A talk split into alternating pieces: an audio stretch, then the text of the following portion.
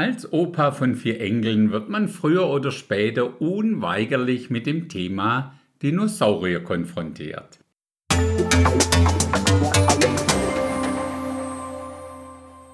Egal ob als Schleichtier, gedruckt auf irgendwelchen Socken oder als Tattoo oder zum Vorlesen in einem entsprechenden Kinderbuch. Was einem bei all diesen Büchern dazu auffällt, ist, dass sie eigentlich alle mit dem gleichen Satz beginnen. Vor vielen Millionen Jahren gab es sie, die Dinos, und dann ist irgendwas passiert, was wir nicht genau wissen, und seither gibt es sie nicht mehr. Aber ansonsten wissen wir natürlich alles über sie.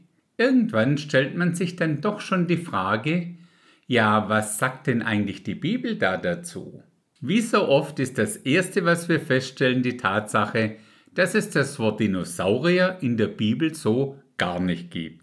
Zum Glück haben wir ja inzwischen schon gesehen, dass man dann einfach so nach dem Kontext dazu schaut. Das Wort Dinosaurier wurde erst im Jahr 1841 in England geprägt. Es setzt sich aus den beiden griechischen Wörtern Dinos für schreckerregend und Sauria also für Echse zusammen. In den Episoden zum Thema Bibel haben wir gesehen, dass das Neue Testament ja komplett im ersten Jahrhundert geschrieben wurde. Also kein Wunder, wenn wir das Wort Dinos so in der Bibel nicht finden. Dabei sind wir uns sicher einig, dass sehr viele Tierarten nicht explizit in der Bibel erwähnt werden und trotzdem existieren. Die Bibel ist ja auch kein Biologiebuch. Ganz unabhängig davon, ob man jetzt davon ausgeht, dass die Erde viele, viele, viele Jahre alt ist oder nur so ungefähr 10.000 bis 12.000 Jahre, Bevor der Mensch nicht da war und gesündigt hat, gab es auch keinen Tod auf diesem Planeten. Demnach können die Dinos ja auch nicht vorher gelebt haben und dann ausgestorben sein. Wie heißt es so treffend? Der Tod ist der Sünde Sold und die Sünde kam nun mal in 1. Mose 3 durch den Menschen. Demnach wurden die Dinos wie alle anderen Landtiere auch am Tag 6 der Schöpfung erschaffen. Wir lesen in 1. Mose 1, 24 und 25. Und Gott sprach, die Erde bringe lebende Wesen hervor nach ihrer Art, Vieh, Gewürm und Tiere der Erde nach ihrer Art. Und es geschah so. Und Gott machte die Tiere der Erde nach ihrer Art und das Vieh nach seiner Art und alles Gewürm des Erdbodens nach seiner Art. Und Gott sah, dass es gut war. Was uns in dem Zusammenhang auch gleich auffällt, ist, dass bis zu dem Sündenfall alle Menschen und auch alle Tiere Vegetarier waren. Ich lese uns kurz 1. Mose 1, 29 bis 31. Und Gott sprach, siehe, ich habe euch alles samentragende Gewächs gegeben, das auf der ganzen Erdoberfläche wächst, auch alle Bäume, an denen es samentragende Früchte sind. Sie sollen euch zur Nahrung dienen aber allen Tieren der Erde und alle Vögeln des Himmels und allem, was sich regt auf der Erde, allem, in dem eine lebendige Seele ist, habe ich jedes grüne Kraut zur Nahrung gegeben, und so geschah es. Und Gott sah alles, was er gemacht hatte, und siehe, es war sehr gut. Und es wurde Abend und es wurde Morgen, der sechste Tag. Das Tiere töten und essen als solches begann erst nach dem berühmten Sündenfall. Spätestens in 1. Mose 9, Vers 3 lesen wir davon. Alles, was sich regt und lebt, soll euch zur Nahrung dienen. Wie das grüne Kraut habe ich euch alles gegeben. Oder mit anderen Worten, so wie ihr seither vegetarisch gelebt habt, könnt ihr ab sofort auch ab und zu einen Steak dazu essen. Das bedeutet für unser Thema Dinos, dass sie sich bis zum Sündenfall frei und ungehindert als Vegetarier bewegen konnten. Nach dem Sündenfall kam dann ja auch recht schnell die Sinnflut. In dieser kamen dann auch die Masse der Dinos um. Ein paar von jeder Art der Tiere rettete Gott durch Noah, indem sie Platz in der Arche fanden. Dabei bin ich mir ziemlich sicher, dass Noah keinen ausgewachsenen Dino mit in die Arche nahm, sondern eher kleine Junge. So ein Dino-Ei ist ungefähr so groß wie ein Fußball. Demnach haben sehr junge Tiere bei den Dinos auch erstmal eine überschaubare Größe.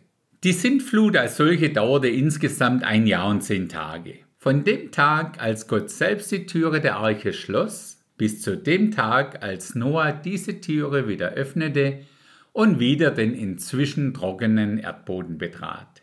Nach der Sinnflut gab es für die acht Menschen und die paar Tiere aus der Arche unter anderem ein verändertes Klima. Die Gelehrten sagen, dass sich vor der Sinnflut außen um und über der Erde so eine Sphäre mit Wasser befunden hat. Die sorgte für eine Art tropisches Gesamtklima auf dieser Erde.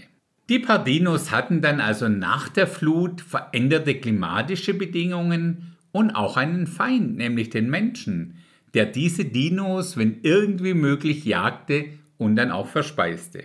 Die Wissenschaft führt heute so eine rote Liste mit Tierarten, die vom Aussterben bedroht sind. Allein seit dem Jahr 1500, sagen sie, sind fast 800 Arten ausgestorben, soweit man das erfassen kann.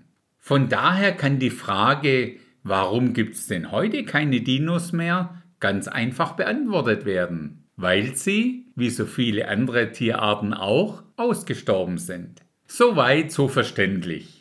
Jetzt aber zurück zur Bibel. Wenn es dort den Begriff Dinosaurier nicht gibt, wie heißen die denn dann dort? Gut, dass du fragst. Die beiden Paradebeispiele finden wir im Buch Hiob. Hiob 41, die Verse 10 bis 15 sind bei mir überschrieben mit Der Leviathan ist für den Menschen unbezwingbar, wer aber kann vor mir bestehen? Die Verse selbst, sein Niesen lässt Licht aufleuchten und seine Augen sind wie die Strahlen der Morgenröte. Aus seinem Rachen schießen Fackeln, Feuerfunken sprühen aus ihm heraus, aus seinen Nüstern kommt Rauch hervor, wie aus einem siedenden Topf von einem Kessel. Sein Hauch entzündet Kohlen, eine Flamme schießt aus seinem Rachen. Stärke wohnt auf seinem Nacken und Angst springt vor ihm her. Die Wampen seines Fleisches haften aneinander, sie sind fest angegossen, unbeweglich. Und dann ist da auch noch die Rede von einem Behemoth. Hiob 40, die Verse 15 bis 18.